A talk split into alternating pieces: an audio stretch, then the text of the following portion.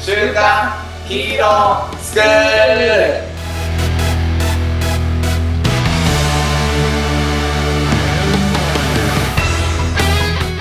アニメ好き、働かないリーダー育成のマサオンと、漫画好き、生き生きした大人たちのセミナー講師、ヤマトンです。よはい、じゃあ今日もよろしくお願いします。ろしくお願いします。しますちょっとうちが工事してるから雑音入ったらすいません。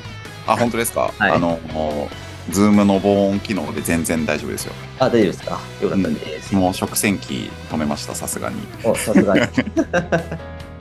マサオン、実はですね、はい。なんと、この番組始まって初、 はい。ファンからですね、コメントをいただきお、ました。弁当いただきました。誰からですかえーハンドルネーム、シータンさんから。シータン。はシいータンさん、ありがとうございます。はい、ありがとうございます。ちょっと読ませていただきますね。はい。お便りなんですけれども、えっと、はい思い出のキャラエピソードのところで、まあ、自分があの、寄生獣のお話をさせていただいたと思うんですけど、あ、失礼です、ね。えっと、そ。れに対してですね、はい。えっと、まあ、あそこに出てくるキャラクターたちが、そのみんな支えながら、支えてもらいながら生きてるってことなんですよね。ことも広川市長もというふうに書いてあるんですけど、うん。そう、これはあの、ちょっとこう、寄生獣が政党を作り始めるんですよね。はい。政権を持ち始めるんですよ。で、その中で後藤っていうのはもう超ライバルの最強キャラ。い一個の体の中にこう何体もあ、い寄ま生し獣がたねいるみたいな、そそんう、人超強いやつがいるんだけど、はい。そう。で、そういう寄生獣たちの市民権をこう得るためにというか、寄生獣の勢力を強めるために、えっ、と、党首として立候補してるのが、広川市長なんですよ。うん、うん、うん。そう。ただ、実は広川市長は普通の人間だったっていうオチがね、また衝撃的なんですよね。うん、うん、うん、うん。そう。これ語れるな。俺やっぱ寄生獣好きだな。当たる。いや、だから準備とかいらないですね。 いらない、いらない。ウィキペディアいらなか った。そうここもね、そうなんですよ。だね。はい。なかなかこのシータンさんも寄生獣好きなんじゃないかなと。 やっぱ語れるなって面白 いですね。自分でびっくりしちゃった。そう。そしてですね、シータンさんからこんな、あの、話してよっていう漫画のリクエストが来てるんですけど、はい。北斗の剣、ガンダム、スラムダンク。おー、言ってます。北斗の拳、ガンダム、スラムダンクですね。はい。完全に80年世代だなと。80年代だなっていう。ヤマトン世代ですね。完全スラムダンクがまあ僕と同じ世代ちょっと僕と重なってるかなぐらいですかね、これは。そうね。うんそうまあね、北斗の剣ガンダム。北斗の剣は俺実は最近読んだんだけどね。そうなんですね。うん、そうなんです。ガンダムもなんかあんまりしっかり見てないみたいな、実はちょっとゼータガンダムっていう次のやつからうん見たかなっていう世代なんですよね。というわけで、まあね、絶賛今度映画も公開されるので、スラムダンクの話をしようかなと思ってるんですけどい、やー、スラムダンク公開されますね。そうなんですよ。12月3日、このいよいよタイミングで。ね、ねあのーこの間ちょっと予告を映画館で見ちゃったんですけど、はい。めちゃめちゃ期待できるな と思いました。そう、やっぱ好きな作品だからさ、ちょっと不安があったんですよ。ああるわかる。そう、どうしようって、あの頃の、学生の頃の気持ちで見れるかなっていう、そのあー期待とともに不安もあったんですけど、なんかやっぱあの思い出を思い出のままにしておけるかみた いな。そうそうそう、なんか変なのく崩されちゃうんじゃないかな、みたいな。そうちょっと俺、セイントセイヤーのあの 3D の映画を見てトラウマになってたところがあ って、それどういうトラウマなんですか、それひ。どかった。 そうそう。でも、スラムダンクは、なんだろうな、アニメーションなんだけど、はい。ちょっとこう、レトロなアニメーションうん、のテイストっぽいんですよね。なるほどね。はいそう。それがまたなんかね、まあ、自分は漫画をずっと読んでたんだけど、漫画っぽい感じもあって、うんうん。もう一瞬で高校生に戻れましたね。おあ暑いですね。それは暑い楽しみですね。そうなんです。うん。まあ、というわけでね、今日はまあ、あの、あんまりスラムダンクを知らない方にも向けて、その、スラムダンクのネタバレをしない程度に、ちょっとこんな名作なんだよっていう話をしようかなと思ってるんですけど、あいいですね。お願いします。はい。まあ、知らない方おの、願いね、します。 こういう関係いいよね。はい。お互いそうですね。そう、スラムダンクをあの、マサオのナルトばりに簡潔に話をすると、おおなるほど。あ れ、バリに簡潔に話をするんですね簡。潔に難しいんだけど、話をすると、 あの、ただのヤンキー、まあ結構いいヤンキーだった桜木花道という背の高い男の子がはい恋をするんですよね。はい。その恋をした相手がバスケ部の、えっ、と、首相の妹さん、はい。いうところから、自分のこと好きになってほしいなっていう思いでバスケットをこう始める。うん、うん。こんな不純な動機でバスケットを始めたんだけれども、あのーどんどんどんどんバスケットの世界にこうのめり込んでいき、気がつくと、もうバスケが大好きになっているっていうような、まあ漫画ですね。いやなんかもうそれだけでワクワクしちゃうんですけど、思い出しちゃって。本当 そうそうそう。うん、熱いっすね。その不純な動機から不純な動機からそう始まったんですよ踏み込ねんでっ。てしまうところが。そうなんです。はい。で、まあね、これを、まあ、マサオンがちょっとね、語ってって、シータンからもこう言われたんですけど、はい。もう名シーンが多すぎてね、もうんう本当に嬉しい感じで悩みましたよ、ずっと。うんうんうん。で、何を語ろうかなって思ったんですけど、はい。ちょっと今回は、あの、マサオン的な観点で、この作品がなぜこんなに、ちょっとこう他のね、スポーツ漫画と一線を画しているようなうわあ。そう、作品なのかっていう、作品全体の話をちょっとしようかなと思いまなしるた。ほどね。うわあ、なんかいい視点持ってきましたね。ありがとうございます。まず好きでしょ、まさん。いや、好き。そういう、 そういうテイスト好き。えっとですね。ねとはいえ、話すことはちょっとシンプルです。はい。二つポイントがありまして、はい。このまず作品は、えっ、と、週刊少年ジャンプでね、連載したんですけれども、はいえっ、と、ウィキペディアによると、1990年から96年まで連載してるんですよ。うんうん。なので、6年間かけての漫画作品なんですよね。はい。ところが、この漫画の中で描かれる時間軸っていうのは、たった一夏なんですよ。うん。要はインターハイがね、あってう、んバスケの試合があって、インターハイがあってっていう、そこの一夏の間だけを6年間もかけて、詳細に一人一人のキャラクターだったりとかっていうことをこう描いてる作品なんですよね。うんうん。だからこそ、多分一人一人のキャラクターに、こうみんなめちゃくちゃこう感情移入しやすかったんじゃないかなとうんうんうん。そう。もうスポーツだけじゃないんだよね。まあ恋愛みたいなこう話とかもすごくあるし、はい。その本人たちのね、こう生い立ちみたいな話もあったりするし、はいまあ、あれだけこういろんなキャラがいて、いろんなキャラのそれぞれファンがいるっていう作品って、まあ鬼滅の刃も結構近い感じするんだけど、うんうん、なんかスラムダンクってそういう作品だなって思いました。うんうんうんうん。そう。っていうのがまあ一つ目ね。はい。で、えっ、と、もう一つお話をしたいのがですね、はい。まあエンディング。エンディング。そう。あの、寄生獣もね、素晴らしい終わり方をしてる漫画の一つだなと思うんですけど、はいベスト3を上げるんだったらやっぱりスラムダンクのエンディング、どういうふうに終わっていくかっていうところも超名エンディングだうとん一番思ってるんですね。ただ、ネタバレになってしまうので、はい。ここのエンディングの書き方についてちょっと話をしたいんですけど、はいまあエンディング、一番最後に向かっていく、なんだろうね、話っていうのかな。うんうん。が、セリフが一切ないんですよ。そうだったんでしたっけそうなんです。うん。そこを、もうひたすら、あの、画風で描いてるんですよね。そう。だからまあ、例えばね、パスとかするんだったら、ヘイとかパスとかっていう吹き出しがこう漫画だったら出てきそうな気がするんだけど、うん。あ、そうそうそう。マサオンはあれか、アニメ見てるからか。まあそうそう。僕アニメなんですよ。そうなの。自分は漫画で、当時多分高校1年生か2年生だったと思うんだけど、月曜日ジャンプ発売じゃないですか。ではい。こう、スラムダンク最終回だみたいな。はい。もうみんな授業中下向いてるよね。一限だから。 もう誰も聞いてない。多分先生も容認してたと思うんだけど、そこがね、もう1ページ1ページめくるたびに、もう全部ノーセリフですよ。へえ。でも、めっちゃくちゃ感情移入できるんだよね。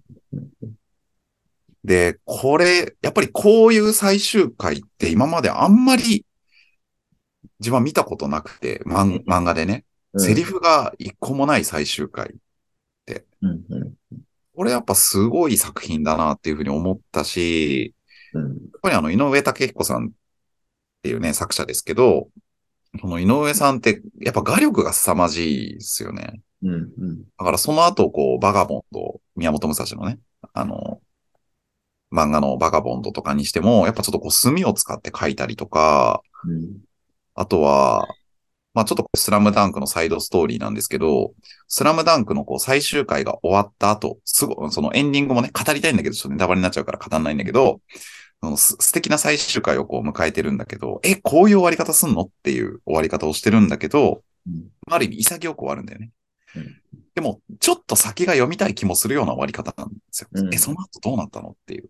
うんで、それを、スラムダンクの、えっ、と、モチーフになった高校うんで、イベントをやったんですよね。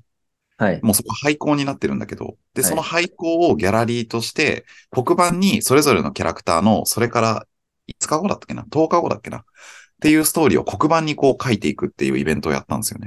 えなんかね、だから、あの、スラムダンクってストーリーも、あのーとても面白いんだけど、こう作品として、なんか、すごくアートだなって思ってー、うんうんうんそう。あ、なんかね、アート作品としても、すごい漫画だったんじゃないかなって思ったっそういうことでてすいねうの。が、うん、まあ僕もちちょょっっとと内容はこう詳細までは覚えてないですけど、うん、まあだけど本当のめり込むうん、なのは覚えてるし、うん、間違いなく面白かったのを覚えてるんですよね。うん、うん、うん、確かにね、なんでじゃあ、あそこまで熱させたのかって、いうふうに言われると、ちょっとなんでなんですかね。ね、なんでなんだろうね。マサオンが小学生ぐらいとか。僕も、まあ僕もね、漫画でも読んだことあるんですよ。漫画でもああ読んそうなだんことあるし、なんですけど、改めてアニメでも全部大人になってから多分見たうーん。っていうのもあるんですよね。うんうんでも、まあ、時は小学生じゃないですか僕が、スラそうだよね。ね。うんやってた時っていうのは。うん。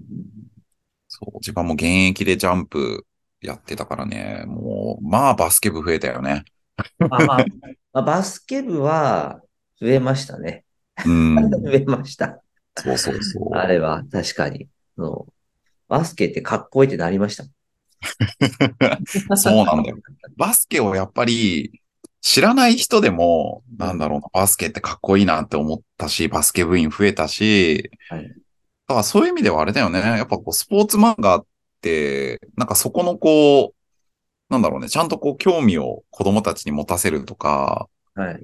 なんか重要な役割を担ってるよねって思うよね。いや、そうですね。いや、うん。だ普通にやっぱね、スポーツアニメって影響を与える。だから多分、キャプツバがなかったら多分サッカーもここまで発展しないと思うんですよ。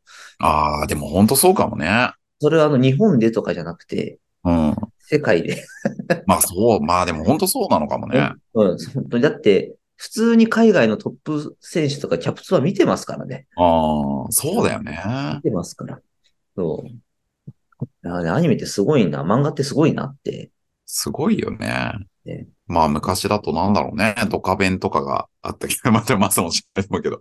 それから野球でキャプツバがあってサッカー。で、その後ぐらいなイメージがあるんだけどね。スラムダンク、そうですねバ。スケ。うん。でもどうなんですかね、あの、落ちこぼれじゃないですけど、うんああいう、なんかヤンキーというか、うんうん落ちこぼれというか、うんああいう人のサクセスストーリーのうんスポーツ漫画っていうのが、うん結構初だったんじゃないですかもしかしたら。あー、なるほどね。まあ、翼くんも別にやん落ちこぼれではないもんね。むしろちょっ翼くんと、も天才ですから天才だもんね天。才ですから。あー、うんそう言われるとそうかもしれないね。あ、でもタッチとかだとまたちょっとあれなのかな。